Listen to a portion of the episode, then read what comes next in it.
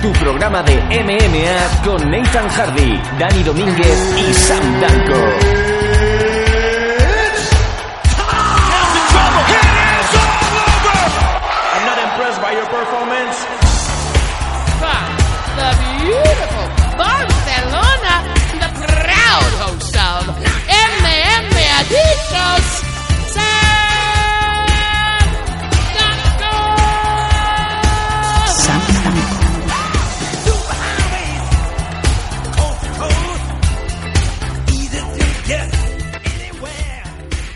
Bienvenidos todos a una nueva edición de MM Adicto, una edición algo más reducida en esta ocasión, no vamos a tratar noticias, pero mm, sí que vamos a tratar en esta ocasión una previa de, UFC 210, el próximo gran evento de UFC, también en pay-per-view por supuesto. Y para ello tenemos desde las Islas Canarias ya recuperado de esa fiesta que fue AFL 11 durante el fin de semana Dani Domínguez. Muy buenas tardes Dani.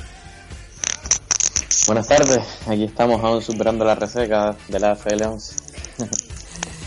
y esto es algo que comentamos, ¿no? Ya que no estuviste la semana, bueno, el, fin de semana en el programa, sí que queríamos dedicar ahora unos minutos en este meme adicto para que tú también dieras tu punto de vista de lo que fue ese evento, ya que San dio la parte suya en el, análisis que hicimos en el último programa.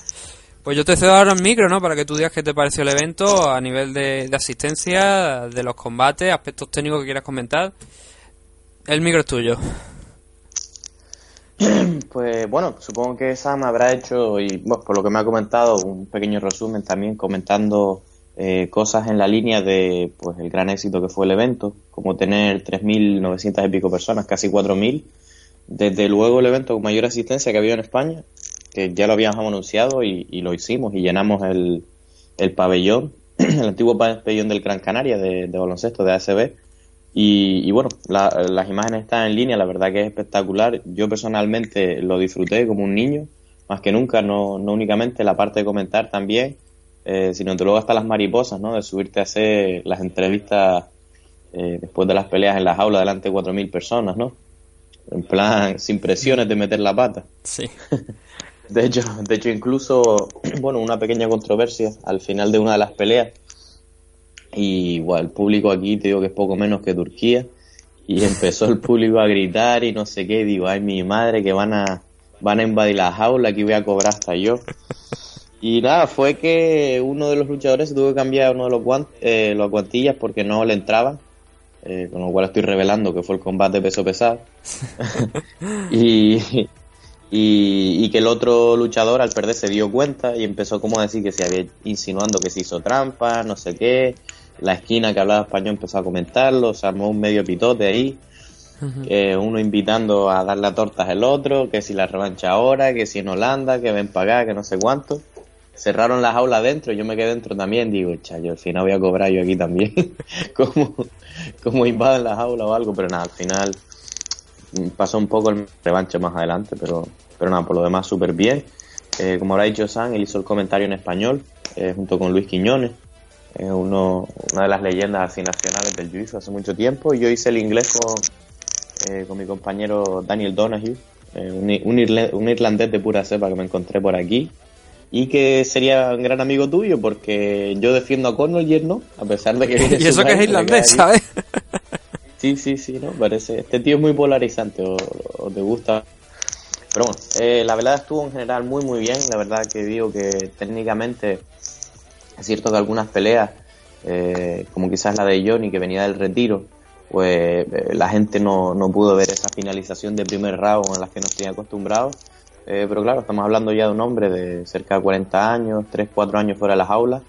Aún así me gustó que salió para morir en el escudo, vamos, salió al principio de la pelea a tratar de acabarla en, uno o dos minutos como hubiera hecho el pasado, casi lo consigue. Eh, pero del resto tuvimos que ver como un veterano que no tenía el cardio de su lado, pues con inteligencia, eh, poniendo ataque, volumen y tratando de amarrar un poco el juego, eh, pues, pues al final consiguió imponerse en, en las tarjetas de los jueces, ¿no? Y del resto, pues, pues la verdad que pues, una noche espectacular, unos cuantos finalizaciones de primer asalto y, bueno, cuando digo unos cuantos, una, dos, 3, 4, 5, 6, 7, 8. O sea que la verdad que no, no faltó acción. Eh, desde el principio de la cara, la verdad, se vio, se vio bastante nivel y cosas muy curiosas. Por ejemplo, la pelea de Lionel, eh, que es conocido por ser un striker, al final, acabó, al final acabó en decisión por Kimura, eh, después de un primer round bastante dominante arriba. En la segunda vimos a Vicente Márquez, que se considera a priori un striker, pero que ante la agresión bastante fuerte de Iván del, Black Lion, pues, pues una vez más fue tirado al suelo. Tiene el wrestling más fuerte pero como harían muchas personas que a lo mejor van bien arriba y van bien abajo, pues desarrolló una guardia bastante buena y, lo sometió en el suelo. La verdad que se revolvió bastante bien y, consiguió esa sumisión. Eh, después había una pelea que era la de Abraham Navarro contra Sebastián, eh, que la verdad que yo pensé que el wrestler iba a tener aquí un poquito la ventaja, pero Abraham lo hizo bastante bien y consiguió pararlo por cao técnico. La siguiente pelea, que es la de Ariane López contra Neville, eh, hay gente que no le gustó, hay gente que sí. A mí personalmente me encantó verla por, por las rarezas y técnicas extrañas que se vieron en esta pelea, que yo nunca había visto en MMA. Eh, y corrígeme si tú lo has escuchado, pero por ejemplo nunca había visto a nadie antes que Ariane López jalar guardia en una pelea MMA, pero jalar guardia en mariposa. Mm, no, la verdad es que no, no es común, no se suele ver. Para, aquellos oyentes que no sepan, guardia mariposas es, una guardia en la que en lugar de rodearlo con las piernas en la cintura, las tiene justo debajo de él, eh, la parte frontal de, los tobillos, ¿no? de la, parte baja de la canilla, en los muslos y un control del cuerpo preparado para estirar una de las piernas y voltearlo. Eh, y, vamos, saltó como un koala, se abrazó, metió los dos ganchos y la verdad que lo hizo en varias ocasiones y es curioso porque es una de esas cosas que dice, wow, ¿cómo vas a saltar una guardia abierta que te vas a llevar un montón de piñas? Pero la verdad que tenía una guardia excelente en cuanto a neutralizar la postura del otro, eh, bajaba los ganchos. Eh, Neville, a pesar de que estuvo encima y ponerse en la decisión, eh, no, no pudo hacerle casi nada de daño. La verdad que fue un combate extraño de ver porque las cosas que hacía técnicamente eran excelentes, las transiciones, pero él pero se dejaba poner abajo y se ponía en situaciones que realmente no le iba a ganar en la puntuación de los jueces, ¿sabes? Eh, con lo cual es, curioso de ver, ¿no? En plan, él llevando un poco la batuta y dice, bueno, está haciendo cosas que probablemente le van a hacer perder, salvo que le salga una de las sumisiones, ¿no? Y aún así, la verdad que técnicamente fue excelente. La verdad que ojalá que salga esa pelea por ahí porque es, rara de ver para aquellos que disfruten del combate en el suelo. Sí, hombre, a ver, el combate, lo que es la, la card de AFL se puede ver a través de, de, de MMAWorldCup.com. Por 10 dólares te puedes suscribir, puedes ver el evento y todos los eventos pasados de AFL y otras otras compañías también, o como dijimos en el último programa, podéis esperar a que se retransmitan en castellano en Fight Time. O sea, hay dos opciones. La más, la más rápida es la de, de MMA World Cup, porque no tenemos fecha para los de Fight Time. Y ahí sí que hay que decir una cosa que mucha gente que, que lo comentaba, que los comentarios en, en esa página estaban en inglés. O sea, son por tanto los de Dani y su compañero. Para la versión en español, pues hay que esperar a Fight Time. Y sí, ya, desde luego, una pelea bastante interesante. Luego eh, tenemos eh, la pelea de Mark Gómez Lufo, el campeón de 61, que consiguió el KO técnico contra Lionel. Excelente pelea de golpeo para todo el que aprecie el K1, kickboxing, el Muay Thai. La verdad, puso una clínica ahí, la verdad que dio un seminario poco menos. Y, se nota la marca de su entrenador, David Aranda, uno de los mejores luchadores que hemos tenido y sobre todo de inteligencia y preparación. Que hemos, tenido, que hemos tenido y que vamos a tener. No lo, no lo saquemos todavía del negocio. vamos a dejarlo todavía dentro. o sea, que seguimos teniendo, el pobrecito, no que se haya muerto, pero quiero decir que, lleva tiempo. Eh, sí, lleva, lleva tiempo los pioneros. el pobre.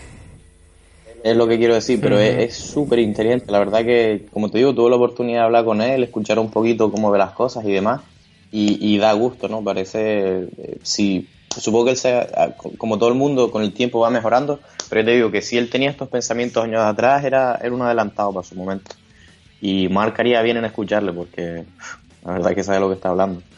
Y en esta pelea, pues bueno, fue una lástima para aquellos que a lo mejor no están tan, a lo mejor no, no han entrenado quizás, a simple vista parecería como que Lionel pues se desfondó muy rápido. Y es cierto que se desfondó prácticamente desde el primero, pero yo creo que tenía que ver más con la presión que le ponía a Mar, el trabajo de cuerpo, eh, cómo lo hizo trabajar. Y yo pienso que, y me dijo que podía haberlo finalizado un poco antes de la pelea, pero se mantuvo muy, muy inteligente, muy disciplinado. ¿Sabes? Como estos luchadores que a lo mejor empiezan una pelea, ven que el otro está herido y tratan de finalizarlo rápido y al final acaban ellos noqueados, pues para nada, ¿sabes? Buscó el momento, el momento, el momento hasta que lo pilló en segundo y vamos, un flawless victory, ¿no? Una victoria perfecta. en la siguiente estaba Thiago Martins contra Esteban. Eh, Thiago Martins que hemos visto que está subiendo como las pumas, salvo quizás algún tropiezo en concreto en AFL viene eh, ganando bastantes peleas, ¿no? Yo, y él tiene claro que quiere ir a por el título también. Y quitando una derrota con Seven Sui y demás, eh, pero que fue fuera de AFL. Técnicamente en AFL ha ganado en el 6, en el 8 y ahora en el 11. La verdad que es, un es indiscutible cómo está volviendo este eh, Tiago Martins, ¿no? Y encima una pelea complicada, porque Leonard Steman te digo que tenía bastante nivel y le estaba llevando la pelea. Yo creo que estaba ganando los puntos, pero la verdad que Tiago se mantuvo bastante tranquilo bajo fuego y fue capaz de pillarlo en la sumisión en el, eh, a los dos minutos, la verdad. Sí, no, de hecho creo que ha, abierto una, ha comentado una cosa que me resulta interesante porque tú lo has dicho en AFL, ha realizado cuatro combates, de los cuales ha ganado tres. Y... Los tres últimos. que tiene un, claro. Dice, tiene una racha ganadora de tres dentro de AFL. Claro, es que ese, ese, es el punto, ¿no? Interesante, porque entre medio sí que en algunas otras empresas pues ha perdido, pero en AFL lo está haciendo francamente bien. Eh, entonces, teniendo en cuenta en una empresa que no es al estilo UFC, que sus luchadores son exclusivos, que no pueden pelear en otro lado, ¿hasta qué punto esta buena racha de victorias le podría garantizar en algún momento el optar título? Porque si no sigue, si sigue sin perder, sin conocer la derrota en AFL, yo creo que es justo que, tú, que tenga una oportunidad por el cinturón Featherweight. Desde luego, yo pienso lo mismo que tú. Eh, es, interesante el punto que acabas de decir, el hecho de que, pues de que no es la exclusividad que tiene UFC, con lo cual sí es cierto que pelea en otros sitios, pero yo creo que las peleas que cuentan de verdad son las que hace dentro de AFL. Eh, no puedes coger un tío que ha ganado 3, 4 combates, está atravesando la división o, ¿sabes? Lo está haciendo súper bien y de repente dices, ¿qué perdido fuera? digo, eh, sí, pero ¿y qué vas a hacer? ¿Le vas a negar la pelea por el título cuando ha ganado a los 3, 4 tíos que le has puesto por delante? Ah, hmm. Entonces, sí, entonces uno tendría que pensar que está relativamente cerca, ¿no? Una pelea o dos y, actuaciones de este tipo, ¿no? De finalizar sería interesante una pelea entre él y, eh, y el campeón actual eh, que tenemos, el inglés, pero, pero, pero sí, sí, la verdad que es lo que tú dices, esperar uno o dos peleas más y yo creo que gane o pierda fuera, si sigue ganando y a es innegable. Sí, además sobre todo yo creo que porque también se necesitan nuevos luchadores, ¿no? Tenemos a Requeijo que ha perdido ahora reciente el título contra Diego Chinelo en este mismo evento. Sí, y, es, el campeón precisamente, sí. Exacto, y, perdón, y es algo que le beneficia porque, eh, para aquellos que no lo sepan, eh, Requeijo le había ganado dos veces ya a Thiago Martín, bastante decisivamente. Eh, como todos sabemos, al final muchas veces tiene que ver con, con, los estilos, ¿no? Y Requeijo ha probado ya en dos ocasiones que tiene un estilo muy, muy malo para Thiago, con lo cual él siempre veía la pelea por el título muy alejada, porque el campeón ya te ha ganado dos veces, una tercera tendrías que haberte poco menos que convertido en Super Saiyan en tu anterior pelea para que justificara una tercera pelea con una persona que te ha ganado dos. Pero ahora que ha habido un cambio de campeón, pues se le, se le, se le aclara un poco el camino, ¿no? aquí estamos nosotros haciéndole lo que es el trabajo a, los matchmakers, ¿no? De, de bueno, eh, para no tampoco pararnos mucho aquí, eh, vamos a seguir la siguiente pelea. Eh, fue la de Basio Onofrio contra Kevin Thor fue una pelea que dejó al público bastante frío porque eh, les costó bastante empezar, ¿no? Ninguno de ellos pudo imponer su juego especialmente. Por ejemplo, Kevin quería utilizar más el suelo, que, es más su fuerte, eh, mientras que Evasio quería el striking, pero Kevin, la verdad que tiene una defensa bastante decente de striking, eh, con lo cual ninguno pudo especialmente imponer su juego, pero al Evasio evitar la mayor parte de las proyecciones al suelo de Kevin, pues finalmente pudo marcar más, y hacer cierto daño en, el golpeo. Eh, aquí eh, Paco Esteves contra Juan Francisco Hernández, una vez más, Paco Esteves demuestra el poder de caos que tiene sobradamente y suma una victoria más, la verdad que es una gran persona, te digo, todo el mundo y me incluyo adora a Paco. Y sube un récord de 7-5 bastante interesante y que es un poco justo decirlo, porque la verdad que las derrotas de, eh, de Paco han sido todas en Cage Warrior, eh, M1 y en definitiva eh, eventos de muy alto nivel contra gente muy dura, ¿sabes? Que no, no le han hecho ningún regalo por ahí. De hecho, lo comentábamos cuando hicimos la previa y el domingo también, el, este pasado domingo, cuando hablábamos de Paco Esteban, una de las cosas que destacamos que su derrota en Cage Warrior era contra el que es actualmente el campeón. Que no es precisamente nada del otro mundo. o sea, que no quiero decir que no es una derrota que tú digas, eh, joder, ha perdido contra alguien que no, no, no, es que ha perdido contra un auténtico campeón. No, no. Eso demuestra al nivel en el que está Paco, que quiere decir que ha llegado a un nivel muy alto. Claro, yo estuve mirando este Cal y la verdad que el tipo es un salvaje, o sea, pues, invicto en amateur con 3-0 y un récord de 8-1. Eh, perdiendo únicamente con Paul Craig, un, actual luchador de UFC bastante duro y que ni siquiera creo que fuera el mismo peso, probablemente la cogió en 93. Eh, y la verdad, mm, como tú dices, el campeón actual y nada de pena, una derrota contra un luchador de este nivel, ¿no? Pasamos a la siguiente que tenemos aquí y es Manuel, eh, no, perdón, Ventejuy Santana contra Álvaro Fresco, Fresno, perdón. Eh, el hermano de, Julio Santana, el entrenador del afamado Dajinamar. Eh, aquí está volviendo contra Álvaro Fresno, que no era el luchador en principio con el que tenía que pelear. Así que un saludo muy fuerte y le damos las gracias a Álvaro Fresno por tomar esta pelea con una semana o dos de aviso eh, contra un luchador lo bastante duro como... O sea, es que la verdad que es, duro el cabrón. La verdad que he tenido la oportunidad de rodar con él. La verdad que Vente es un hueso para cualquiera. Sólido, bueno en casi todos los lados, muy completo.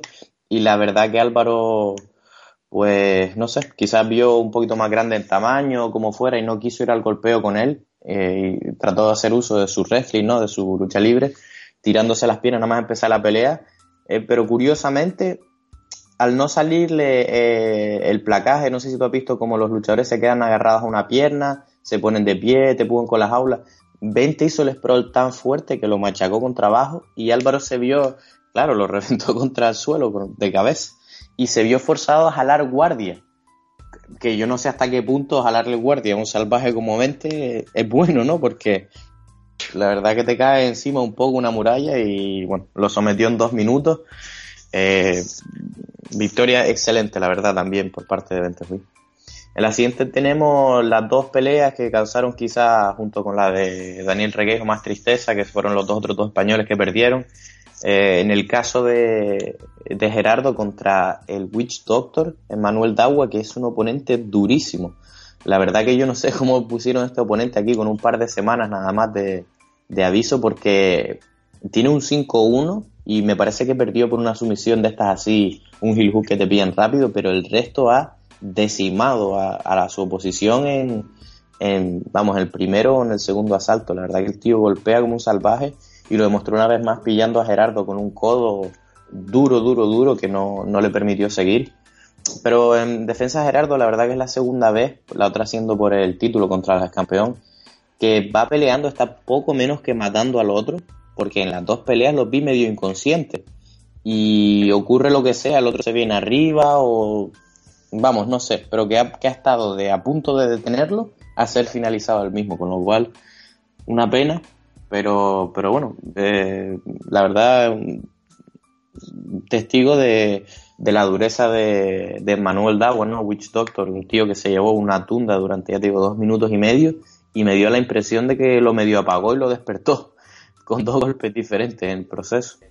Muy, muy duro. Sí, era algo que comentábamos en el domingo, ¿no? Cuando estábamos hablando de Gerardo, que los dos últimos combates de AFL hasta... Estaba invicto hasta ese AFL 10 dentro de lo que era la compañía y perdió la, perdió ese combate por ese título que estaba vacante, ¿no? Porque era porque se, recién se estrenaba ese título contra Joao Bonfín, que también estaba en esta car. Y ahora una nueva derrota contra Manuel Dagua, y es lo que comentábamos, ¿no? Que tiene que encontrar la forma de volver a, a la senda de la victoria. haciendo básicamente lo que, lo, que, lo, que, lo que ha hecho hasta ahora, pero quizás con menos precipitación de la que en algunos momentos ha estado mostrando en los últimos combates. Sí, eh, esa es una forma de verlo, eh, pero también es cierto que es difícil decirle a una persona que 6-7 combates hacia atrás los ha ganado de esa forma. eh, pues que cambia ahora completamente el estilo. Desde luego... No, a ver, cuidado. Sí, no, no, desde luego tiene no Quiero decir, no quiero decir que, cambie completamente. Sí. sí. No quiero decir que cambie completamente, sino que a lo mejor algunos temas de precipitación, que también lo destacó Sam en, en el programa, que hablaba que igual en algunos momentos, en algunas secuencias del combate, se había precipitado en algunas acciones, pero no queremos decir que, o sea, no nos cambia por supuesto completo el sistema, no para nada, sino corregir esos pequeños fallos, simplemente sentarte con tu entrenador, poner esa cinta y ver dónde has fallado y tratar de corregirlo. Y el resto de lo de la precipitación, yo es que lo, lo, decía el otro día, ¿no? Yo creo que eso te lo da la experiencia, te lo dan los años y conforme vaya corrigiendo esos errores, pues supongo que podrá otra vez volver a ser a, esto, a, ganar combate y al nivel al que estaba antes, que no ha dejado de tenerlo en ningún momento. No, no, para nada. Y, lo pero ha sumado esas dos derrotas que, claro, obviamente hacen daño. Claro, no, no, por supuesto. Eh, te digo, de nuevo, un oponente durísimo que yo espero que este Manuel Dawa en dos, tres peleas, si no vuelve a perder, lo coja UFC o Velator rápido, además. El tío tiene el potencial y sobre todo en esta pelea lo que ha demostrado es corazón y fuerza de voluntad y volver de una pelea donde estaba acabado, literalmente acabado, con lo cual eh, felicidades para Manuel Dau, una gran pelea. Eh, y lo que tú dices, sí, Gerardo eh, tiene que buscar un poco eso. Pero mira, Gerardo es un caso similar al siguiente que tenemos en Ibar Raúl, que de la misma manera, y, yo pienso que iba ganando esa pelea, ¿no? Quizás aunque sea por intento de ataque. Además, si bien no le causó el daño a Artur Lemos, que le causó Gerardo a Manuel Dagua.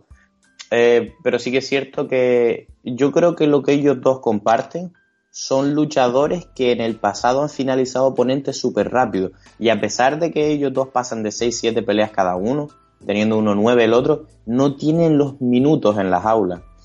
Eh, es algo de lo que hablan mucho los profesionales, que no es malo acabar peleas a decisión, es decir, estar cómodo. Porque cuando eres un finalizador, como lo son ellos, tan fuerte, a veces incluso después de 5 o 6 peleas, nunca te quitas de encima esa sensación de tengo que entrar y salir lo más pronto posible. ¿Sabes lo que te quiero decir? Que, puedes tener 5 o 6 peleas, pero acabándolas todas en el primer asalto, en los primeros minutos, y nunca llegas realmente como a sentarte, como a decir, vale, tranquilidad, ten la pelea, hay que sacarla adelante, ¿sabes? Sino como que siempre vas a 100 kilómetros por hora y no llegas realmente a quizás a coger esos kilómetros ahí, esos minutos dentro de las aulas, ¿no? E, es, algo que... Sí, no, es que de hecho, lo de, lo de Gerardo, de hecho, es que si, si, si mira, cogemos el récord, cogemos las estadísticas, el combate que más ha durado ha llegado a los, dos minutos del segundo round. No, no ha pasado de ahí. Todos sus combates, eh, quitando ese, no han salido del primer round.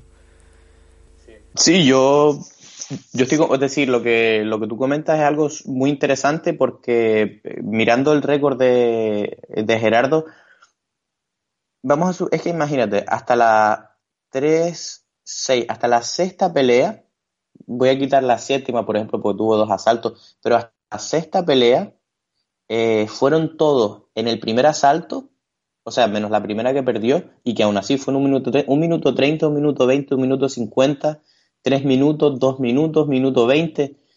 Eh, esas seis peleas no sumaron ni dos asaltos en tiempo de en tiempo de, de la jaula, es decir, entonces claro, hay un periodo de aprendizaje pues que pues que se ha saltado un poco, ¿no? Y ha llegado a un número de peleas bastante alto sin quizás tener esos minutos.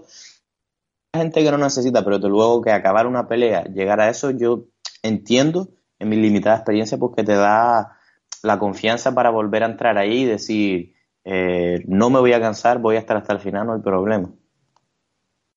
Eh, y bueno, hablando de estas dos últimas peleas, llegamos a una pelea bastante esperada con la de Juan Francisco Espino, el Trota, contra Jimmy Van Bemelen. Eh, para aquellos que no lo sepan, gran controversia en cuanto a. No, no controversia, ¿no? Sino. Ha habido pues bastante cambio de oponente, eh, duda de si peleaba, eh, si no, finalmente Jimmy Van Bemelen pues vino con dos días de aviso a pelear contra el Trota. Se lo agradecemos, la verdad, ole su valor, por no usar otra mala palabra, por pelear con dos días de aviso el Trota. Eh, y victoria excelente para, para el Trota, eh, empezó la pelea, fue un poquito arriba, lo hizo cómodo, como que, parecía en cuestión de segundos que iba a golpear y pum, se metió abajo, lo derribó al suelo, knee right, gran and pound, y, y, y le cogió la espalda y bueno, la verdad que es que hay que verlo, se mueve como un gato, siendo un hombre de 120 kilos, cogió la espalda y finalizó con Mataleón, la verdad victoria excelente, no se llevó una torta. El Jonathan León ya habíamos hablado un poco cómo fue la pelea, con lo cual nos queda las tres del, del MNB en final. tenemos a Enrique Marín Wasabi, eh, que lo hizo genial, la verdad. Eh, fueron 2.48 contra un Gelson Condeiro pues, que venía con 11 o 12 caos. La verdad, un oponente duro, duro, más de 30 peleas. Y, bueno, en términos de Enrique, la verdad que lo ha hecho muy, muy bien.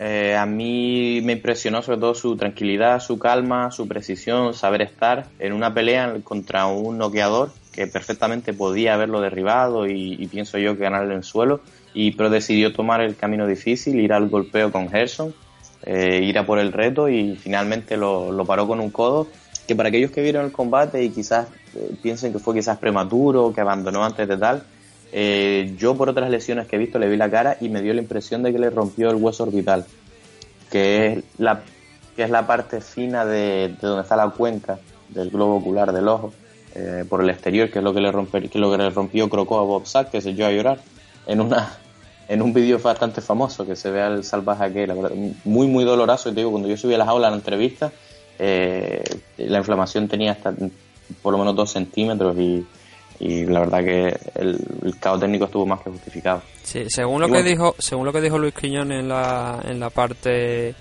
en castellano que lo comentó Sam, el, se para el combate porque eh, Gerson no puede, o sea, que no ve, básicamente es que no ve, porque le, el golpe le dan justo en una parte, según lo que comentó Sam, una membrana que hay, que cuando le dio el golpe perdió la visión por unos segundos y automáticamente eso hizo que, parara el, combate. Sí, no, no, él, mismo tocó, él recibió el impacto, eh, notó que algo iba mal con su ojo y, y, sí, sí, movió las manos, se ve, o sea, se sí, movió las manos y lo acabó.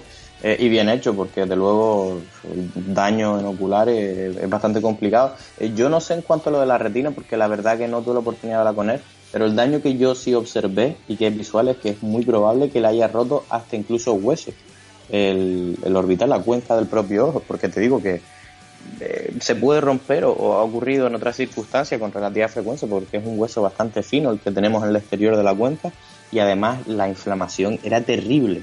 O sea, más allá de que le haya tocado la retina o no, o sea, tuvo que algún tipo de rotura de hueso o fractura porque, vamos, casi dos centímetros. La verdad que era una pasada verlo. Y Gerson, un guerrero, ya te digo, este tío no, por, por una bobería, desde luego, no hubiera parado la pelea y más que justificada. Y bueno, hablando de parar peleas justificadas, Juan Manuel Suárez contra Joao Bonfín le quita, le arrebata el título, eh, se pone como nuevo campeón. Juan Manuel Suárez con una, un rendimiento excelente en esta pelea, la verdad que todo lo que hizo lo hizo bien, arriba, abajo. Eh, Joao fue el que finalmente intentó ir al suelo. Eh, al no poder tirar a, Juanma, ¿no? Consiguió de alguna forma él como medio caer y tal, Juanma lo llevó, pero la verdad que peleó una pelea súper inteligente, muy en su línea, gran veterano. Es un placer por fin verle con, un cinturón y verlo sonreír, porque yo digo, veo a este hombre a diario y no, sumando los años que lo conozco, no lo he visto sonreír más que ese día en las aulas. La verdad que la gente estaba ahí asombrada y victoria muy merecida. Y ya te digo, hay algo que la gente no ha sido capaz de apreciar y es el daño que Juanma salvó a Joao en, esa última pelea al, él no seguir golpeando y mirar al árbitro y pedirle que por favor lo parara porque estaba completamente ido. De hecho, los dos tres segundos que tomó para hablar con el árbitro, Joao no se movió del sitio.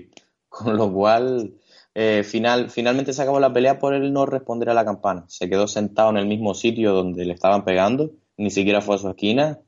Y el árbitro, pues obviamente ya tenía la mosca tras la oreja y un par de llamadas no respondió y se paró la pelea. Él se veía un poco enfadado, pero si ves a la esquina, eh, sabían que estaba ido completamente y, nadie quiere un daño a largo plazo, ¿no? Hay que vivir para pelear otro día. Además, no es eso que la norma lo dice bien claro, si eres incapaz de levantarte por tu propio pie y llegar a tu esquina, lo sentimos, pero la pelea se tiene que parar.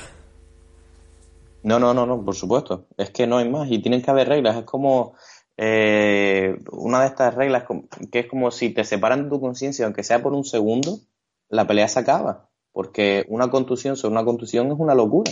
Eso no puede ser, o incluso si no te están pegando muy fuerte, pero no te defiendes, eh, tienes que defenderte inteligentemente y estas reglas están por una razón. Sí, un ejemplo de eso es, por ejemplo, el combate de, recuerdo, el de Alessio Sacara contra Brian Stan, que pasó exactamente eso. Uno de los golpes de Brian Stan dejó a, a sacar a Cao por nada, un segundo, fue simplemente un segundo en el que se ve claramente que se queda Cao, recupera la conciencia, pero ya automáticamente ese combate se detiene porque tú lo has dicho, ¿no? Ya es que ya había perdido.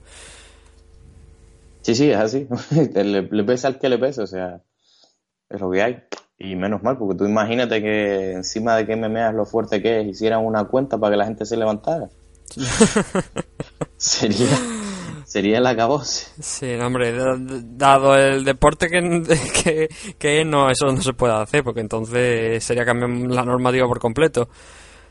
No, no, no, y que envía a la gente a la muerte, eso es una locura, eso no... también, cierto. eso es una locura.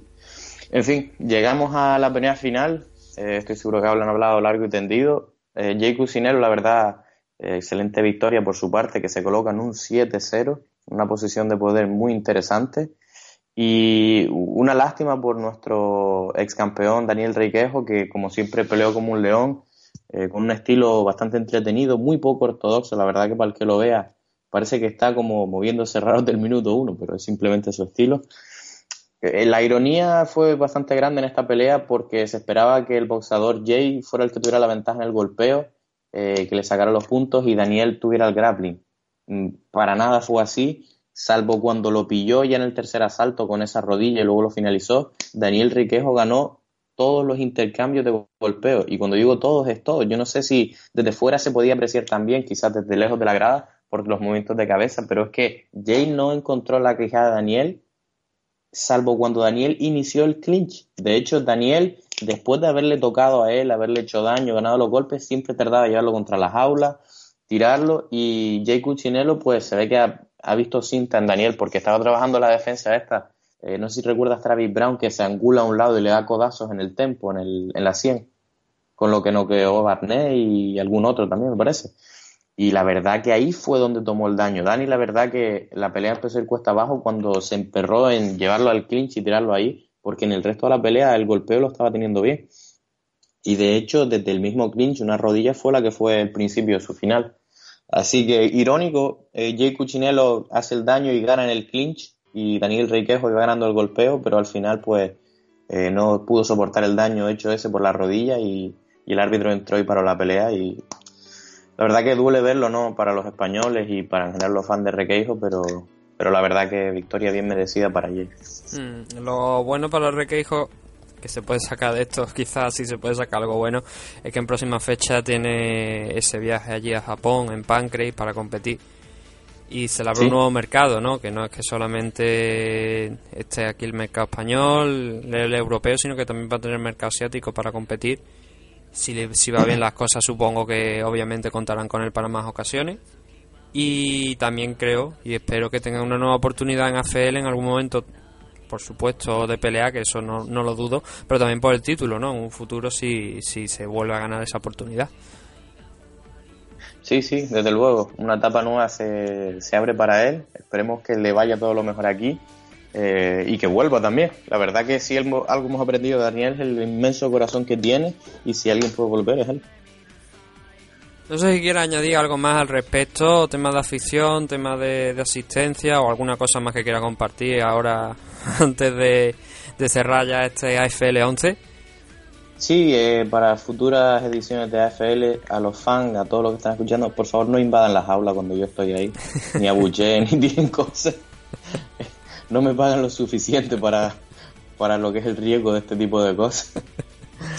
pero, pero no, no, por el resto, la verdad, genial. La, bromas aparte, la afición ha respondido genial, como uno ni se imaginaba. Llenar un estadio de casi 4.000 personas es un sueño hecho realidad, hecho realidad para todos los que formamos parte de AFL. Eh, y nada, las gracias a toda la gente que ha asistido y incluso a los que se quedaron fuera, que sé que estarán en el próximo evento. Mm, y que sí, esto es lo importante, ¿no? Que sigan creciendo las cosas. Y si hoy han sido 3.900, igual en un futuro son 6.000 o 7.000. Y sería una grandísima señal, ¿no? Incluso ya el propio Fran Montiel lo ha dicho, ¿no? En redes sociales, quien quiere otro nuevo evento en Canarias, intentando superar incluso la CAR que hemos visto este fin de semana, que ya es difícil, ¿no? Teniendo en cuenta que tenía todo lo mejor del, territorio nacional. Sí, está, va a estar complicado, ¿eh? va a estar complicado, pero si algo bueno tiene FL eh, y en todos los que yo he participado aquí para atrás, y desde luego, a mí no se me caen los anillos en decir eh, una no estuvo bien o lo que sea, es que el matchmaking, es decir, los emparejamientos están muy bien hechos, e incluso aquellas cars que no han tenido quizás las estrellas que tuvieron este aquí o el reconocimiento de nombre, vamos, han cumplido. Yo nunca me he ido hasta ahora en los últimos cuatro o cinco eventos que he trabajado de una FL diciendo, wow, vaya castaña. Para nada. De entrada ya es difícil que hayan peleas así excesivamente aburridas en MMA porque no es como boxeo. La verdad que hay tantas formas de ganar que siempre alguno encuentra alguna. Eh, pero ya te digo, si les gustó esta cara, haya más o menos estrellas, es un evento que, que, y además en vivo, vivirlo en vivo, que la verdad que se lo recomiendo a cualquiera. Nosotros, por nuestra parte, desde MMA Adicto, eh, os recomendamos que si no habéis visto el pay-per-view, pues que lo, veáis o, bien esperéis a la versión de Fight Time. Y cerramos, vamos a cerrar ya esta carpeta ¿no? de AFL11 con los comentarios de Dani Domínguez que queríamos tener porque siempre nos aporta ese punto técnico que ni yo ni Sam podemos llegar a tanto, ¿no? Él sí. Y por eso queríamos tener las dos versiones, la de Sam que estaba en una mesa en castellano y la tuya que estaba en la parte en inglés. Si te parece, vamos a hacer ahora un pequeño corte y cuando volvamos en este en esta edición de Meme Adicto vamos a tratar esa car que vamos a tener este 8 de abril allí en Estados Unidos, en Buffalo, Nueva York, de UFC 210 con Daniel Cormier y Anthony Johnson en el main event.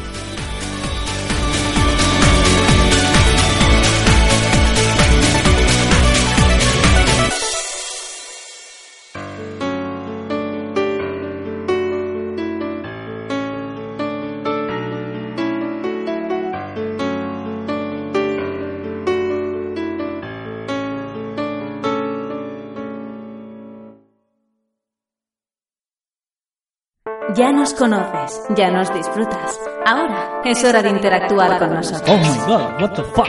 What the fuck? Síguenos en Twitter en arroba losdanco, también en facebook.com barra losdanco o contacta con nosotros en el correo losdanco arroba hotmail.com. Estáis muy enfermos oyentes de los Dan. Me está poniendo la perra esta, vamos, que le iba a susurrar el oído, vamos, te iba a pegar una follada ahora mismo que te ibas a acordar toda tu puta vida. Nadie te Los Dan, humor fino, corto fino que te pone a soñar. Vamos, te voy a dar el bajón. Háblame de tu nuevo libro. What the fuck?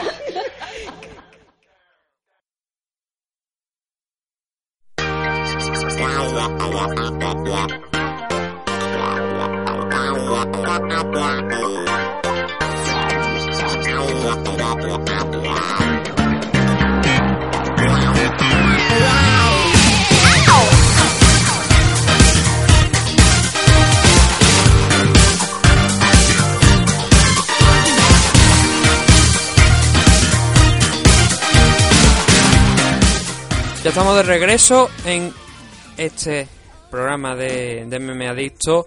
Y como he dicho antes, vamos a tratar de lo que es la CAR de UFC 210, un pay-per-view que se va a celebrar eh, este fin de semana, el sábado, en Buffalo, Nueva York, en el Keybank Center. Y igual no es la mejor, el mejor pay-per-view de las últimas fechas. Yo creo que hay seguramente muchos de nuestros oyentes, y creo que tú también, Dani, lo estábamos comentando fuera del micro, estarás de acuerdo. Pero la parte de, de la main card sí que tiene algunas que otra pelea interesante en temas de la división middleweight. También, por supuesto, ese campeonato entre Daniel Cormier y Anthony Johnson.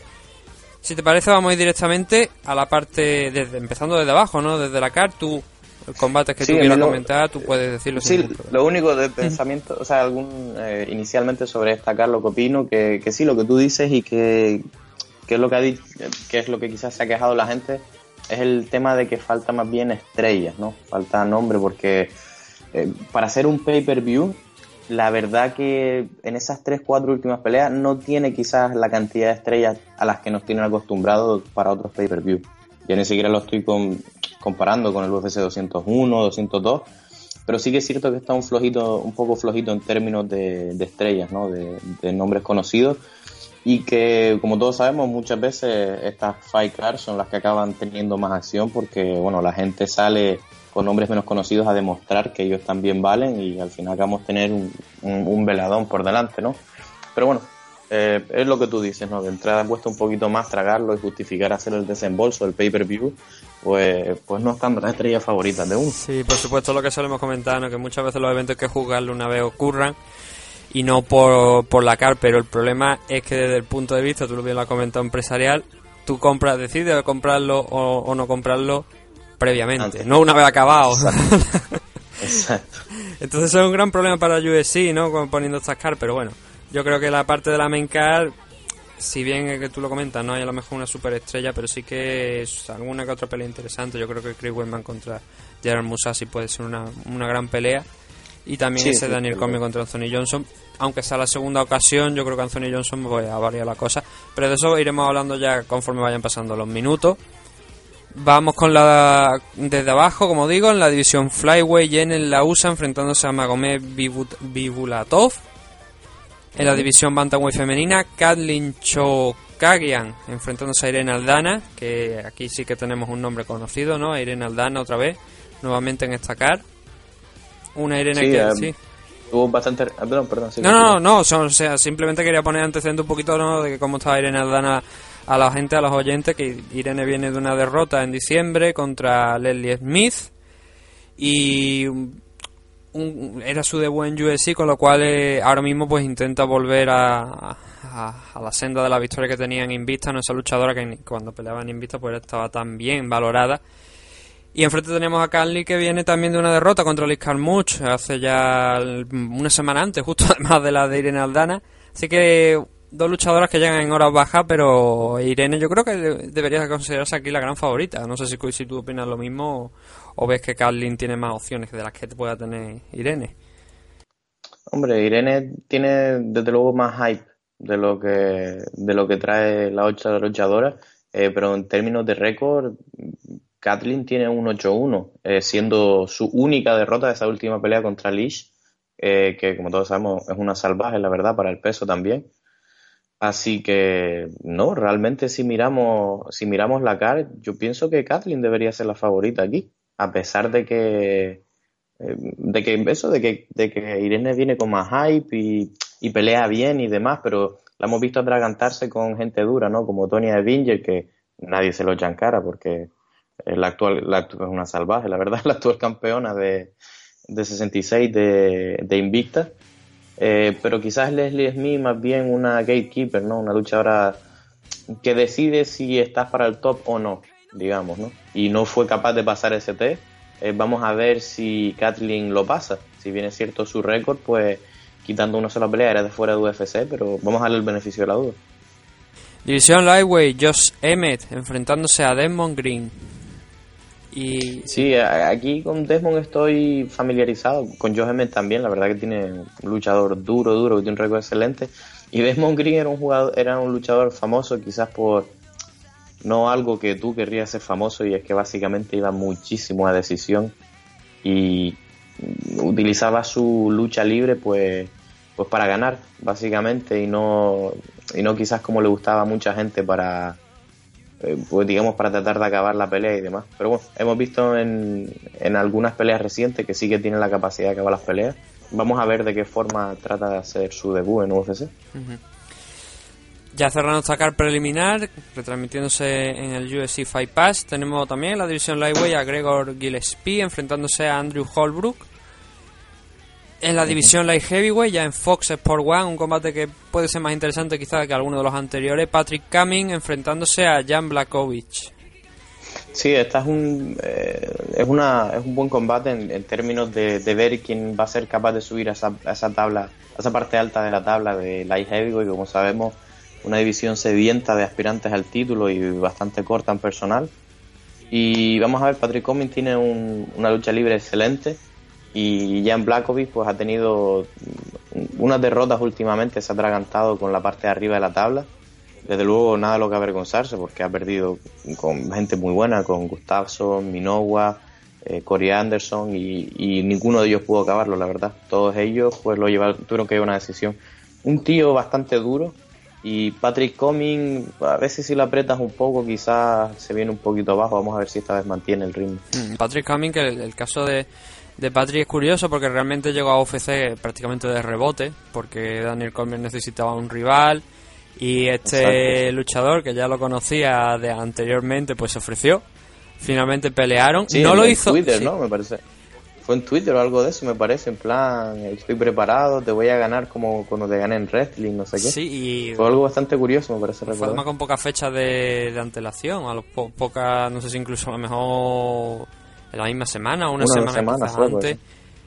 Mm. Dio el paso y claro, hombre, se enfrentaba a Daniel Cormier, lo lógico es que perdiera, perdió, no aguantó apenas sí, ni un minuto, pero a partir de ahí enga- una enganchó, enganchó unas cuantas victorias que decía cuidado que, a ver, este luchador igual sí que pertenece a UFC porque mm, venía de una regional prácticamente de allí de Estados Unidos y no se le ya digo no se le conocía hasta que mm, sacó lo sacó Daniel Cormier no y se enfrentó a él ahora sí que es verdad que ha perdido algo de fuelle quizás con, con alguno de los tops de la empresa véase Obisan Pro Glover Teixeira Antonio Nogueira también. Pero oye aquí tiene una buena oportunidad no con un luchador que tú lo has dicho no es durísimo porque no ha conseguido ninguno de los tops estamos hablando de Alexander Gustafsson no llegar a un a una decisión con Gustafsson es complicado. Sin embargo, este polaco pues lo consiguió. Un luchador que, que triunfó en, en la KSW, la compañía polaca. Y, ahí estaremos pendientes, ¿no? Porque creo que es uno de los mejores combates, por lo menos de los más interesantes de los que tiene esta car preliminar.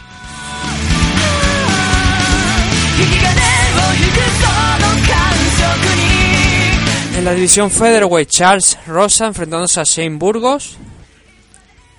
En la división Welterweight tenemos también a Kamaru Usman enfrentándose a Sin Strickland.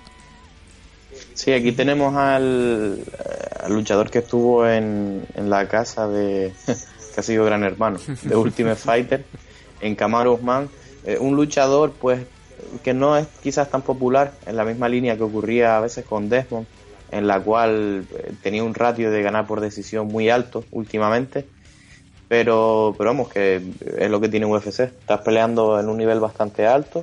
Eh, vamos a ver cómo sale esta pelea. Y algo curioso es que esta pelea es en 77, donde Camaro siempre peleaba, pero no es el caso de Strickland, que la verdad que me sonaba haberlo visto en otro sitio. Y claro, es que él peleaba en 84, con lo cual viene bajando eh, del peso superior, donde no le ha ido nada mal. Y le ha ganado a gente como Bua McDaniel, eh, y no me acuerdo, alguna otra vez, a Luke Barnett incluso, que es, enorme, Sí, que lo vimos sí, ahí sí. en el AFL11, para los que vieran de fondo, el tío que medía dos metros. Y, y bueno, será interesante ver cómo afecta venir un poquito del peso más arriba contra Kamaru Usman, que desde luego es bastante potente también, ¿no? Pero vamos a ver si marca un poquito la diferencia en la pelea, el tamaño. Sí, a ver si sigue con esa racha de victoria, ¿no? Que lleva también últimamente. Y Kamaru Sí, pues... los tal- 18-1 tam- es una locura. Sí, no, la- ambos, ambos 18, están- se encuentran sí. en racha ahora mismo, también, Ah. con Kamaru y... Tanto Kamaru como Sin. Y aquí va a ser, pues yo creo que una de esas peleas, ¿no? Donde ya empieza a descartar gente para entrar en el top 15, vamos a ser... Vamos a tirar por lo bajo, ¿no? En el top 15 dentro de lo que UFC. Cerrando ya, sí, cerrando esta car preliminar ya, tenemos a, en la división Featherweight, Miles Jury contra Mike de la Torre. Sí, aquí tenemos otro veterano Ultimate Fighter con un striking muy muy bueno en Miles Jury eh, y luchando contra un Mike de la Torre que está buscando hacerse un nombre a costa de, de Miles Jury, ¿no? Eh, ha caído un poquito en el olvido, quizás ha estado lesionado, no, no ha peleado a lo mejor con la, digamos, es decir, tan frecuentemente como lo han hecho otros luchadores quizás. Eh, en el mismo 2015 solo tuvo dos peleas, una en enero y otra en diciembre. Y la verdad que fueron derrotas, pero ninguna de ellas fue especialmente devastadora. Una llegó a la decisión con Donald Cerrone, lo cual en sí ya es una victoria a los ojos de muchos, eh, sabiendo las diferencias en qué parte estaba cada uno de la tabla. Y Charo Oliveira, que bueno, tiene un suelo excelente y simplemente le pilló una guillotina, así que eh, vam- vamos a ver cómo sale Mike Yuri esta pelea, porque la verdad que hay gente que espera mucho de él. Y de hecho, bueno, estábamos hablando de Charles Oliveira y vamos a seguir hablando de Charles Oliveira porque pasamos a la main card y el primer combate que nos encontramos es en la división Lightweight, Will Brooks enfrentándose al brasileño. Sí, vamos a ver, Charo Oliveira, la verdad que no le hacen ningún regalo al pobre. Lo tienen ahí quizás como la vara de cada vez que entre un tío duro desde abajo. Vamos a ver si de verdad es bueno o no. Y, y bueno, le han puesto Will Brooks que ha, perdido en UFC, pero ya te digo, era el campeón de contra Ricardo Lamas y Anthony Petty, dos oponentes excepcionales y bueno, y más Holloway, la verdad. ha ganado eh, no sé si cuántas peleas. Bueno, la verdad que lleva tiempo y aquí, ¿no? Uno lo recuerda como luchador de Bellator, pero eh, lleva alguna pelea ya, ¿no? Sí, si no sí, me equivoco, ¿cuántas peleas efectivamente. Se enfrentó contra Rob Pearson ¿no? la pelea de debut hace ya pr- prácticamente Exacto, un año. sí. Dos peleas ya. La segunda pelea la Sí, perdió contra eh, Alex Oliveira, pero bueno, eh, no sin dejar una buena actuación y además teniendo en cuenta que Oliveira no había dado el peso. De, de- estaba 6 libras por encima de lo que estaba pactado, que era 155. Bueno, 6 más bien 5, Sí. ¿no? Porque al no ser una pelea por el título siempre tienes una libra de extra. Sí, pero la verdad que estaba enorme, ¿eh? Mm. Alex estaba enorme y de hecho se cambió de peso, no ha vuelto a pelear en este peso, se pasó al de arriba en las siguientes peleas. Sí. Y bueno, vamos a ver, Will Bruce fue un campeón, eh, eso nunca se olvida, vamos a ver si consigue hacerse camino hasta la parte de arriba. Y Charles Oliveira, que bueno, tú lo has dicho, no es uno de los luchadores más. eh, que lleva mucho, mucho, mucho tiempo en, en la compañía, en UFC, para que no vamos a engañar. Y sí que ha alternado eso, ¿no? Rachas de victoria, derrotas, las últimas tú lo comentabas, ¿no? Ricardo Lama, Anthony Petty, pero siempre que es un luchador que es interesante de ver, ¿no? Que tiene su. Siempre su. Espectacular. Da, sí, da espectáculo y siempre sabes que va a intentar finalizar. Pocas veces, de hecho, yo creo que hemos visto a Charo Oliveira que o bien le finaliza, o bien sea él al que le finalizan o que no finalice la pelea. De hecho, solo dos, dos victorias por decisión, ¿no? Y, y una derrota por decisión, yo creo que es un ejemplo de lo que estamos hablando. Sí, en 28 peleas desde luego es una locura. 13 sumisiones y 6 KO o KO técnicos. Eso es un ratio terrible.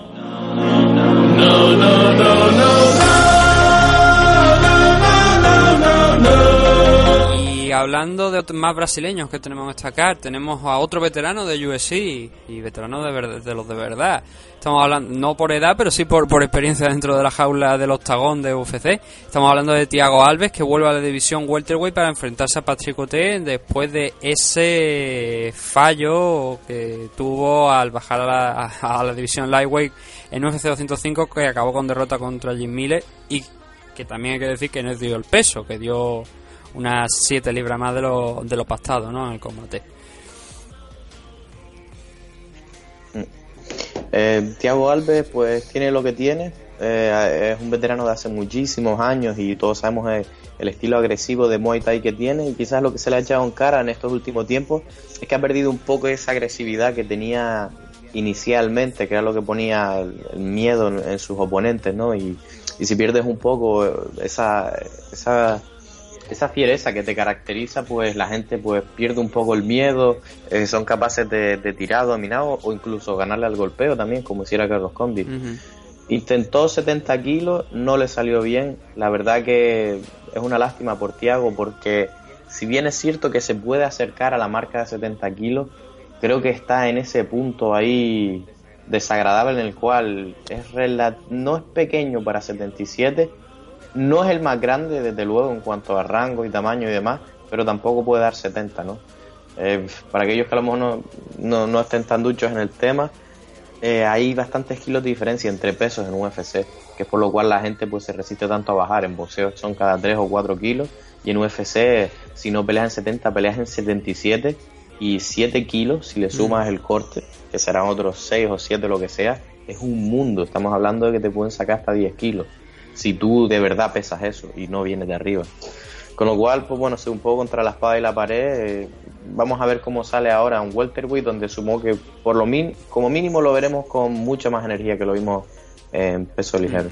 Hay una cosa con que, lo que tú comentas, que Tiago Alves yo creo que no tiene absolutamente ningún problema para para estar en, en la división welterweight, porque hasta él mismo en alguna ocasión, hace años, en uno de sus combates, recién pesado, se fue, se rehidrató, eh, hizo una foto a la báscula y estaba ya por encima de las 185 libras. Y era Sí, cuestión de un- 84 Sí, kilos. era una hora o dos horas después del pesaje. Y, o sea, y se sentía totalmente orgulloso de estar 15 libras por encima del peso que tenía pactado eh, mm, cuan- una vez ya había dado la báscula. Eh, obviamente ya una vez dado la báscula pues su- todos suben de peso, ¿no? Por el tema de, de lo que comento, la rehidratación. Y... Claro, eh, el tema, ¿no? Cuando te vea un luchador tan pesado como Tiago Alves que intenta bajar a 155, es que tú lo has dicho, no es que te plantees, oye, este, pero este hombre de verdad puede dar 155 sin cortarse una pierna. Hombre, la única forma era no cortar a 50, sino convertirse en una persona más pequeña. Mm. Es decir, fuera de temporada, romper músculos, modificar su fisionomía, es posible. Eh, y para muestra un botón, cuando tú vas a gente que, por lo que sea, pasa hambre, o sea, el músculo se puede perder.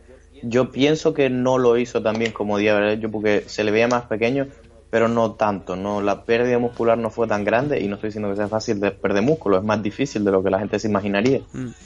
Pero no lo sé, yo creo que su estilo basado en potencia tampoco está malo. Va a ser relativamente un poco más pequeño en cuanto a rango, alcance de brazos y de piernas, eh, pero bueno, él es un gran striker y estoy seguro de que tendrá estrategias para imponerse eh, sobre esa dificultad como lo hacía en el pasado. No es la primera vez que él pelea con gente más grande que él. Y enfrente tenemos a, lo hemos comentado, ¿no? A Patrick Hotel, canadiense, que vuelve una vez más a UFC, vuelve una vez a intentar vengar una derrota, la última fue contra Donald Cerrone, y que está un poco en tierra de nadie, porque lo que acabo de decir, ¿no? Eh, cuando regresó a UFC hace unos cuantos años, obtuvo una derrota contra Kunle, luego tres victorias consecutivas, otra nueva derrota contra el dos veces retado de, al título welterweight Stephen Thompson, luego nuevamente otra racha de tres victorias, y finalmente, como digo, una derrota contra Donald Cerrone el año pasado, que desde entonces no hemos sabido nada de él, no, o sea, no ha vuelto a llegar a tener un combate. Y, y otra vez, como digo, está en tierra de nadie, ¿no? Sí, eh, lo que sí que es cierto y que vale la pena mencionar es que entre, en esa alternancia de derrotas y de victorias ha habido un cambio de peso. Sí. Eh, con lo cual, su última derrota, que fue, eh, perdón, en 84 contra Kun Lee, eh, no, perdón, luego ganó una pelea contra Sakara por descalificación. Y en, y en algún punto ahí, no sé si fue la siguiente contra Bobby Volker, corrígeme si me equivoco. Sí, sí. que- exacto, justo, en la de Bobby es donde dio el salto a 77. Y desde entonces, en un número, ya te digo, un, en siete peleas ha perdido dos veces, ¿no? Y yo creo que es un que es un récord, o sea, que es algo más significativo que quizás decir alterna victorias y derrotas. Desde su bajada en seis, en, a lo mejor en siete peleas, solo ha perdido dos veces. Sí, pero- Y contra élite. Stephen Thompson, que retó por el título, y Donald Cerrone, que ha retado por título. Con lo cual, yo lo veo bastante Lo que bien. quería decir que ahora mismo que, que está un poco, a ver, lo- alterna victoria con derrota, que eh, lo he remarcado, no tres victorias y una derrota, que está, está bien, Ah. sin duda alguna. Pero lo que quería decir es que está un poco en tierra de nadie, ¿no? Porque cada vez que llega a un rival eh, en condiciones, ¿no? Que a lo mejor Sí, le sí, garantiza sí. ya una pelea contra un top 5 o, o algo más, pierde. Y, y obviamente tras tres victorias y una nueva derrota, lo vuelve a tirar abajo y ahora tiene que volver a escalar. Y Tiago Alves, pues yo creo que es otra piedra que a lo mejor es más dura de lo que puede ser un Joe Riggs, un Joe Burman o un Ben Saunders. Respetando, por supuesto, Sí, la calidad que tienen ambos, pero no tienen tanto nombre como pueda tener Tiago Alves, que viene, como hemos comentado, en una racha de derrota, pero sí que es un nombre, es un nombre, nunca mejor dicho, ¿no? Dentro de la compañía. Y eso es lo que quería comentar, ¿no? Eso, ese es el punto que, que tenía sobre Patrick Ote, que bueno, ahora tiene que volver a escalar, vamos a ver si puede vencer a Tiago Alves. Y una, un punto interesante igual, si Tiago Alves pierde aquí, eh, igual deberíamos estar considerando, a pesar de tener 30 años, 33 años, el retiro de- del brasileño, o igual UFC debería romper esa política, ¿no? De esa gente que lleva tantos años en la empresa, con tantas peleas, o bien salen de Ultimate Fighter, no, lo, no los despiden, o crees tú que ya ha llegado el fin de la carrera del brasileño, o que debería buscar suerte en otra empresa? Hombre, como siempre, para depende de, su, de sus metas, ¿no? Si él eh, es, uno de esos luchadores que llega a un punto que dice a mí simplemente me gusta luchar, eh, pues que siga hasta donde siga, pero desde luego si pierde esta pelea a este punto y sabiendo lo joven que empezó en su carrera, veo muy difícil, si no prácticamente imposible la pelea por el título. Eh, con lo cual, si es uno de esos que lo único que le motiva es el título, pues, eh, pues no veo que pinte bien nada para él. Dependerá de cómo sea la pelea también, porque recordemos que de esos retiros forzosos que tú hablas, estamos hablando de luchadores que básicamente se estaban llevando ya trauma cerebral y estaban siendo noqueados bastante violentamente. En el caso de Coche, dentro de lo malo, sí que lo han finalizado alguna vez, eh, pero es cierto que ninguna de ellas es especialmente brutal, ¿sabes? No está siendo noqueado constantemente. Con lo cual, pues, podría extender a. No como aspirante, desde luego que no. Pero que sí pienso que alguna alguna pelea interesante, ¿no? Con algún rival pasado, eh, o con un striker interesante y demás. Si no, siempre le queda la, la tercera opción, que es Bellator. Ahora mismo que la compañía está bastante bien, está firmando bastantes luchadores de UFC que, quieren pasar también a, la, a, a Bellator por el tema de los sponsors, lo comentábamos en el último programa, que Ryan Bader decía que en el próximo combate que va a tener con, con Molawal en junio ya sumaba 80 mil dólares en sponsor frente a los que harían UFC que no llegarían no pasarían de 20 mil al no ser una pelea por el título no es una un- una Imagínate. diferencia pues bastante importante bastante sustancial por eso es lo que digo, ¿no? Que Thiago Alves siempre le queda esa opción de, de Bellator donde creo que también sería bien recibido porque la- una división fuerte que se está construyendo, una división welterweight fuerte, de la que ya hablamos aquí hace unos cuantos programas, Sí. y otra adquisición más porque sería interesante, ¿no? A pesar de, de los años que lleve de esta racha de, de derrotas.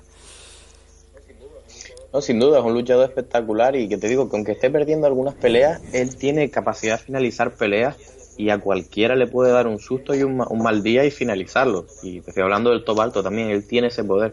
Y Bellator, pues estando covers de comedia, lo que tiene es que hace un emparejamiento muy inteligente y más allá de hacerlo como UFC, quizás para determinar eh, sin duda el aspirante, lo hace un poco de cara al fan, al espectáculo, ¿sabes? Y, y desde luego le buscarán peleas interesantes. Ya si de entrada se me está ocurriendo ponerlo con Paul Daly y estoy salivando aquí. La verdad que sí, una pelea espectacular. Siempre está esa carta, ¿no? De Michael Page también, que está ahí, que está... Que yo creo que con tantos nombres que le están trayendo es que no le va a quedar más remedio si quiere ascender, tener que enfrentarse a alguno de ellos. En la división Strikeway femenina tenemos a Cintia Calvillo enfrentándose a Pierre González. Cintia que la pudimos ver hace apenas pues un menos de un mes, enfrentándose a Amanda Cooper en UFC 209 en su debut en la compañía, venciendo también, moviéndose a ese 4-0 de récord y Per González que va a hacer su debut en, en la empresa. Quizá su rival más destacado en- en- dentro de ese 6-1 de récord que tiene González sea un enfrentamiento contra Cornecasi, que la vemos aquí en, en UFC. Pero bueno, mm, todo por quitando uno de los combates de, de González ha sido por decisión, el resto han sido por finalización, especialmente submission, cuatro submission de esas seis victorias. Y no sé, mm, tampoco es que no la- tengamos mucho conocimiento ¿no? de, de quién es Per González. A Cintia, como te digo, ya la hemos visto, pero no sé si tú quieres aportar algo al respecto de este enfrentamiento. No, la verdad, lo único que me llama la atención, es cierto que ganó en, en tres minutos y que ella me ha pedido la pelea, pero eh, Cintia peleó apenas el 4 de marzo, no sé, apenas antes, un mes prácticamente, o sea que va a pelear con un mes de diferencia. Vamos a ver cómo le afecta eso en el corte de peso y en el rendimiento, será interesante. eh, porque por mucho que la gente diga, no, es que ganó tres minutos, no sigue una torta, digo, sí, pero es que el daño que te haces en los campamentos de entrenamiento y el cansancio del cuerpo acumulado es muy, muy duro. Así que espero que se haya planteado bien eh, la recuperación, porque como tú dices, de Pearl González no sabemos tanto, eh, pero sabemos que tiene un récord bastante bueno y que es capaz, es capaz tanto de someter como de noquear.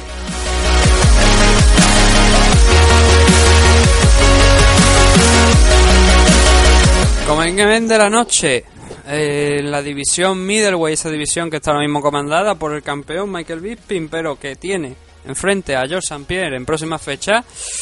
Chris Weyman enfrentándose a Gerald Musashi, lo, de los más altos de, de la división ahora mismo. De hecho, Chris Weyman está el rankeado el 4, Gerald Musashi el quinto. Esto, sin duda alguna, va a ayudar a limpiar un poco más la división. Pero tenemos que tener siempre ese horizonte, ¿no? En ese horizonte que tenemos, ese Michael Bisping contra St. Pierre. Sí, desde luego. Eh, Gegard Musashi tiene 31 años nada más. Y la verdad es que parece que hasta cuando vas a revisar el, el récord como que te olvidas, ¿no? Tiene 47 peleas. No, tiene más, tiene incluso cua- 49 47 más las que no están eh, dentro de lo que es el, el récord de MMA, porque ha, ha competido en más disciplinas. Imagínate. La verdad, tiene 49 por los dos empates y luego encima las de cada sí. uno. O sea, Una locura, de hecho me parece que, creo que Rampa Jackson eh, me parece que locura. tenía 50, creo que dijimos en, en el último programa, pues en torno a las 50. Creo Rampage. que sí, no sé Ah, si pues eran no- 50 o ¿Sí? 57, pero andaban esas cifras aproximadamente. Ah, Es que es una locura, la verdad. la verdad que, o sea, si tú, si no supiéramos lo bueno que No, es. Chris perdón, perdón, he dicho, he dicho, he dicho viéramos- y 50, viéramos- 57, no, no, tiene 47 peleas, tiene incluso menos peleas que, que Musashi. Es que, es que es una locura. Yo no sé si empezó a pelear con 12 años o qué, pero 49 peleas es una auténtica locura, sabiendo que durante un tiempo bastante, eh, un periodo bastante grande de tiempo estuvo peleando en cada uno. Con lo cual ni siquiera sabes que parte del tiempo pues lo, lo dedicó a otro deporte, o sea, bueno, similar de combate, pero que, vamos, que es impresionante. Y cuando tú los pones juntos los récords, tú dices eh, 41-6 contra 13-2, hace que el ritmo, el, que el récord de Chris Weidman parezca de poco menos de un amateur, porque imagínate, tiene más del triple de peleas. Todos sabemos, eso sí, eh, lo bueno que es Chris Weidman eh, y que, por ejemplo, tiene victorias sobre luchadores que vencieron a, a, a Musashi, como puede ser el caso de. Eh, ¿A quién le había ganado? A Lyoto Machida, sí, sin ir Bueno, más pero lejos. la, la De derrota de, de Musashi contra Lyoto Machida, aquí se discutió muchísimo. Sí, sí, la verdad que sí. Fue una decisión bastante tal. Pero bueno, que tienen Sí. algunos, algunos oponentes en común. Eh, en el caso de Víctor Belfort, el cual los dos le ganaron bastante bien. Eh, pero me da la impresión de que Gegard le ganó bastante más sobradamente a Víctor en ese aspecto. Pero bueno, vamos a ver de qué forma vuelve, vuelve Chris Weidman, porque es un tío bastante fuerte mentalmente, pero es cierto que viene de perder dos Sí. peleas y de forma bastante dura las Sí. dos. La, la- la derrota contra Luke Rojo fue una tunda, la verdad, lo que se llevó. Y la de Joel Romero fue bastante violenta también. Yo creo que sobre todo la que le, la que le hace más daño a la de Joel Romero porque pierdes el título contra Luz Rojo, le dices, bueno, he perdido contra alguien que ahora mismo es campeón, pero claro, llegas a tu siguiente y Joel Romero te noquea también y dice, aquí está pasando algo. Claro, y que era Exacto, y que era una de esas peleas que tú dices, bueno, perdí el título, da igual, gano otras dos, tres y otra vez vuelvo por mi título. Uf, y claro, la segunda seguida en su vida, porque nunca ni había perdido, tiene que ser algo bastante duro de tragar, así que vamos a ver. Desde luego que si hay alguien que puede volver de esto es Chris Weidman, porque es súper fuerte mentalmente, pero fue, llegar Musashi... Es que de Sí. nuevo, si tú quieres ir a por el título, siempre tienes que luchar con esta gente dura pero que es un veterano duro, duro. Quizás a lo mejor no tiene la potencia de KO como los otros, pero la precisión con la que pelea Gegard Musashi y el momento cuando golpea es de loco. O sea, tiene, eh, tiene un récord altísimo en términos de, de, de KO y de KO Ujú. técnicos y demás. Con lo cual, 22 KO y 12 sumisiones. Ca- ca- Ahí es nada, tiene más KO y sumisiones que peleas que, o victorias tiene Chris Yo creo que con eso se, se dice todo ¿no? respecto a este enfrentamiento. Como hemos apuntado antes, Sí, eh, sí. Musashi ahora mismo se encuentra el quinto, Chris Weidman se encuentra el cuarto, tenemos a Sousa el tercero, a Yacaré, a Luz Rojo el segundo y a Joel Romero el primero. Una victoria de Musashi yo creo que si no le va a poner directamente por el título, porque tenemos en cuenta ese enfrentamiento entre Michael Bisping y Joe St. Pierre, que no está seguro que se celebre según las amenazas de Michael Bisping, el que ha, que ha dicho que si el 8 de julio no está listo Joe St. Le da el title shot a Joel Romero. Si esto que acabo de comentar pasa, obviamente yo creo que Musashi tendría las máximas opciones de ser el siguiente retador. En el caso de que esto no sea así, yo creo que un combate contra Sousa sería inevitable. Esa revancha del combate que tuvieron ya hace unos cuantos años. Yo creo que sería una cosa que tendría mucho sentido. O bien contra Luz Rojo, mismamente. Y es que ahora mismo los tres o cuatro del primero de la división yo creo que están forzados en algún momento a enfrentarse por el tema de lo de Joe St. Pierre. Sí, de todas formas, Luke Rojo no ha peleado desde que perdió con Michael, así que yo quitaría un poco de esa lista a Luke Rojo, sencillamente por inactividad. Si lo piensas, todos los demás se han mantenido activos pelearon y Luke Rojo no. Desde que perdió el título no ha vuelto a pelear. Él dice que quizás, pues por el tema de que sabe que aunque pelee, el título no está cerca y quizás estará esperando para tener las victorias cuando cuenten. Con lo cual, cada cual tiene sus estrategias para llegar a la cima. Pero yo personalmente lo quitaría de la lista porque Luke Rojo no ha vuelto a pelear. No, no ha sido lo suficientemente activo como para decir eh, yo voy a por el título. No, es que justo viene de perder. Ni siquiera tiene una derrota para decir, pues, eh, tal. Eh, ¿Quién ha estado más activo? Llegar Musashi ha estado activo. Eh, Wyman ha estado activo. Lo que pasa es que, claro, se lo vas a dar con una derrota. Para mí, esta pelea es desigual en términos de que si gana Wyman, bien, está ganando de nuevo. Pero no pero una sola victoria quizás Mm. no te cualifica para el título. Mientras que Gegard, que viene de seguir ganando, incluso vengar a una de sus derrotas, que para mí fue eh, casi más relativamente por suerte, sí está. Entonces sí que tendría sentido él contra Sí. Sousa. A pesar que la, yo la verdad que no tengo mucho interés por ver esa pelea otra vez, porque no sé, quizás no fue la pelea más emocionante, pero sí, tiene que estar entre él y, y obviamente, perdón, entre él y Sousa, quizás más Sousa, eh, pero bueno, aún está Joel esperando, así que ¿para cuándo sería esta pelea? Es que, eh, también es que te- tenemos muchos problemas ¿no? con el tema de la división middleweight por ese enfrentamiento que, que entre Michael Bisping y Joe St. Pierre. El So- Sousa ha dicho Yacaré que si no consigue esa pelea por el título se retira. Eh, con lo cual es, Sí. es un titular, ¿no? Uno de esos titulares que dices tú, si Yacaré no se retira. Yo creo que tiene algunas peleas que podría ser interesante, pero el problema es que lo de Joe St. Pierre, y esto es algo que dije, que dije lo mismo cuando peleó con McGregor. A mí me encanta Joe St. Pierre, eso no es ningún secreto, pero digo lo mismo que dije con, con Conor McGregor. Yo creo que esta pelea no es idónea en la situación en la que se encuentra la, la división de peso, que hay muchos retadores que podrían estar optando ese cinturón de Michael Bisping. Y me pasa, me pasa exactamente como digo como con McGregor. No es que desde el punto de vista empresarial sea mala idea, por supuesto que es buena idea, pero desde el punto de vista de los luchadores que llevan años esperando su oportunidad es una patada en la boca.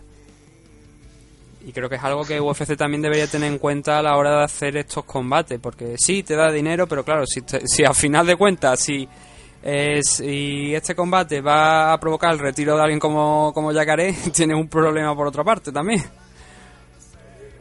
Bueno, yo creo que es más bien una estrategia por su parte, no creo que se vaya a retirar porque este hombre no aparece. Esperemos que no, esperemos la verdad que esto no se ve.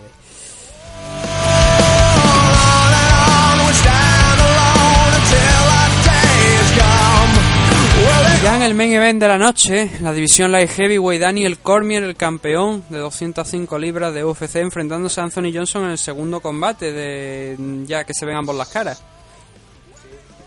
Sí, aquí tenemos una revancha interesante en términos de, de que vemos quizás lo que la gente, que, o sea, lo que diría sabiduría popular es eh, el poder de caos de Anthony Johnson contra la lucha libre de Daniel Cormier, el control eh, y la resistencia y durabilidad. Eh, tengo que estar de acuerdo en cuanto que la primera pelea fue así.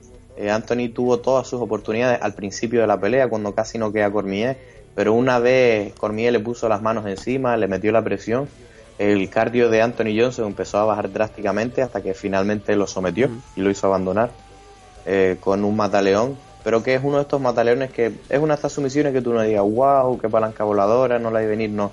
Fue una de estas de lo golpeó y lo golpeó y lo fue hundiendo hasta que no pudo más y lo hizo abandonar. Ba- eh, Básicamente el estilo de, vi- de victoria que fue, ¿no? Eh, Daniel Cormier pues piensa que puede hacer lo mismo y yo creo que también puede hacer lo mismo.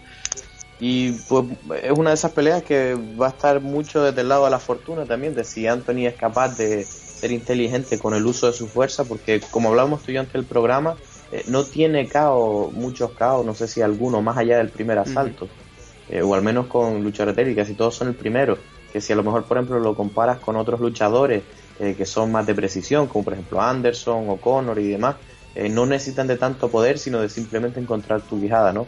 No siendo el caso este para nada, pero bueno, también hemos visto que tira gente volando de un lado de la jaula, ¿no? Así que vamos a ver si es inteligente, es económico y capaz de mantener un poquito ese poder de caos en los siguientes rounds, porque recordemos que son cinco. Esto no beneficia para nada Anthony. Hay cosas interesantes de lo que dijo Daniel Cormier en, en la rueda de prensa y en algunas entrevistas posteriores a rueda de prensa vía telefónica, por, a través de un teléfono. Y una de las cosas que, que dijo es precisamente lo que tú estabas destacando hace unos segundos, que decía que tiene que ser cuidadoso en los primeros siete minutos de este combate, en referencia a mm, que sus últimos, los tres últimos combates después de esa derrota de contra el propio Cormier de Johnson no han pasado ninguno en la suma total de 7 minutos. Hemos llegado o sea, solamente hasta 7 minutos. Y también dice que precisamente eh, el- como le noqueó, le mandó a la lona en el, en el primer minuto casi de, de, de combate.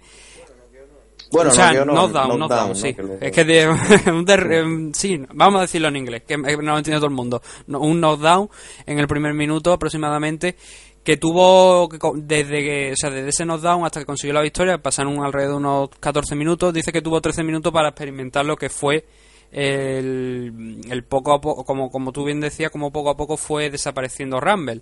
Sin embargo, también apunta que ahora espera que sea una versión mejor de la que vio en aquella noche, porque considera que, que tiene la suficiente inteligencia y que cree que habrá corregido esos fallos que había en su, en su juego y espera una versión mejor de, de Rumble. Mm, yo creo que tam- ahí estoy de acuerdo, ¿no? Yo creo que habrá, corre- habrá corregido los errores.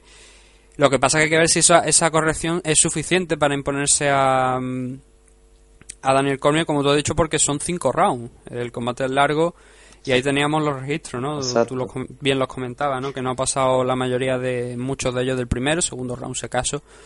Pero poco tiempo lo que duran los combates de, de Anthony Johnson. Y de hecho él también ha hablado al respecto, ¿no? El propio Anthony sobre, sobre esto, diciendo que la mayoría de la gente lo ve como un luchador de, de un round.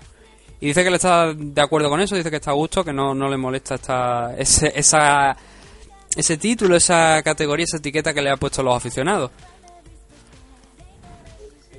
Eh, sí, la verdad, desde el- sí, me, me, gusta la, la actitud de Rumble, quizás eh, pues, pues aceptando un poco el, el rol que se le ha dado y pero eh, no sé, por un lado esta, es, positivo que sea tan claro lo que hay que arreglar, que es el hecho de tienes que ser un poquito más económico con tu poder, eh, tirar únicamente cuando lo veas claro, eh, cuando Daniel trate de lucharte, sí defiéndete, pero sin gastar mucha energía, o hazlo tú, trabaja a él para que se canse. Es relativamente sencillo ver dónde tiene que mejorar, pero también es, es un área que es muy difícil eh, de mejorar cuando estás con una persona que su fuerte es precisamente la lucha, el cardio, eh, la intensidad, el no abandonar. Con lo cual, ¿sabemos lo que hay que mejorar? Sí. ¿Es fácil? No, para nada. Es súper difícil. Es uno de los aspectos más difíciles de mejorar, en este caso el cardio y, y la economía de energía, cuando tienes tanto poder. Porque a la mínima que te da un chute de adrenalina, eres capaz de liberar energía que otras personas si, no pueden, pero que tú tampoco te puedes recuperar de, ¿sabes? de tanta energía que tal.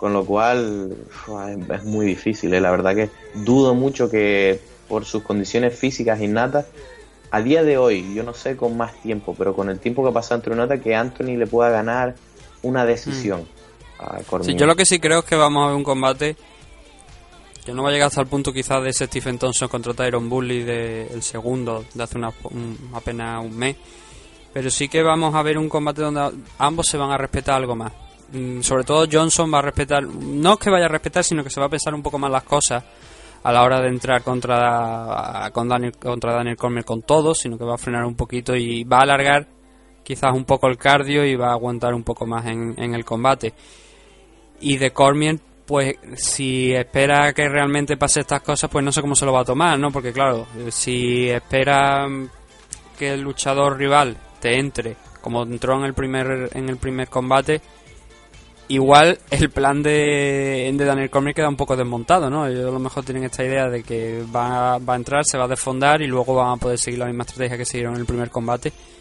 Y ahí lo veremos, ¿no? La semana que viene, que estamos a... Bueno, la semana que viene no, dentro de cuestión de 3-4 días vamos a tener ahí ese, ese evento, el 8 de abril, en Nueva York, en Buffalo. No sé si quieres añadir algo más que, que, que puedas tener ahí sobre este combate, sobre alguno de los que hemos comentado.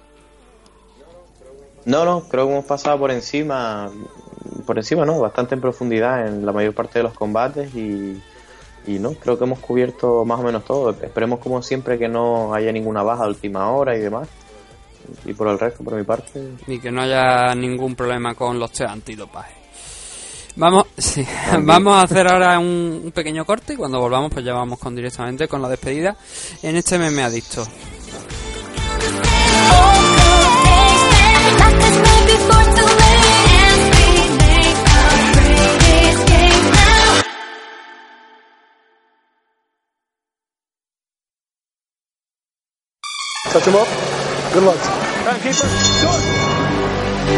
¿Te gustan las MMA? En MM Adictos te escuchamos. Queremos muchas preguntas, preguntarnos chorradas también, da igual. Escríbenos en mmadictos.gmail.com o bien en nuestras redes sociales, arroba mmadictos.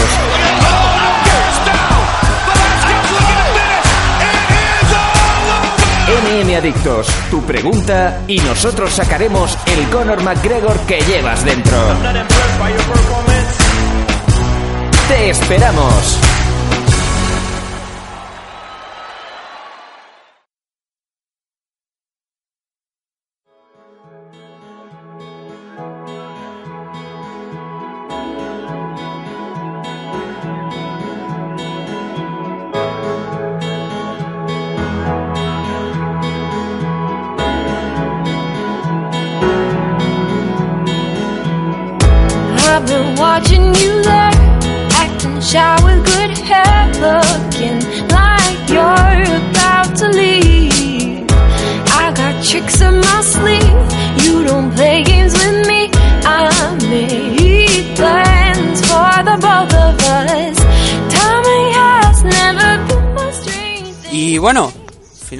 Ya hemos llegado a la parte final del programa, últimos segundos, minutos de MM Adicto.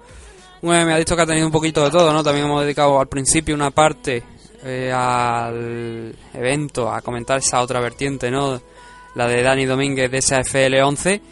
Y en la segunda parte pues hemos tratado ese UFC 210, ¿no? Que, se va a celebrar en cuestión de días y que esperamos que hayáis disfrutado ¿no? los análisis técnicos y la opinión de Dani Domínguez. Nuevamente, como digo, gracias Dani una vez más por estar aquí en el programa. Eh, nada, eh, como siempre un placer. Y a vosotros los oyentes, pues empezar este fin de semana, de justo después de, de- de este evento de que se va a celebrar de UFC 210. Quizá a lo mejor con algunos días de retraso, dependiendo porque ya se van acercando las vacaciones de Semana Santa y a lo mejor hay que ajustar algunos horarios, pero procuraremos traer un análisis, por lo menos, un análisis de, del evento, del pay-per-view y si podemos también las últimas noticias del mundo de la MMA. Lo dicho, muchas gracias a todos por escucharnos una semana más y un programa más en este, en este vuestro podcast de, el más longevo de habla hispana del mundo de las MMA. Muchas gracias y nos vemos en el próximo número. But I spoke too soon, look at you. My hands are tied by virtue, but not you. All I wanted was a wild chase, a small taste. Then I should have been done with you. Midnight train. Be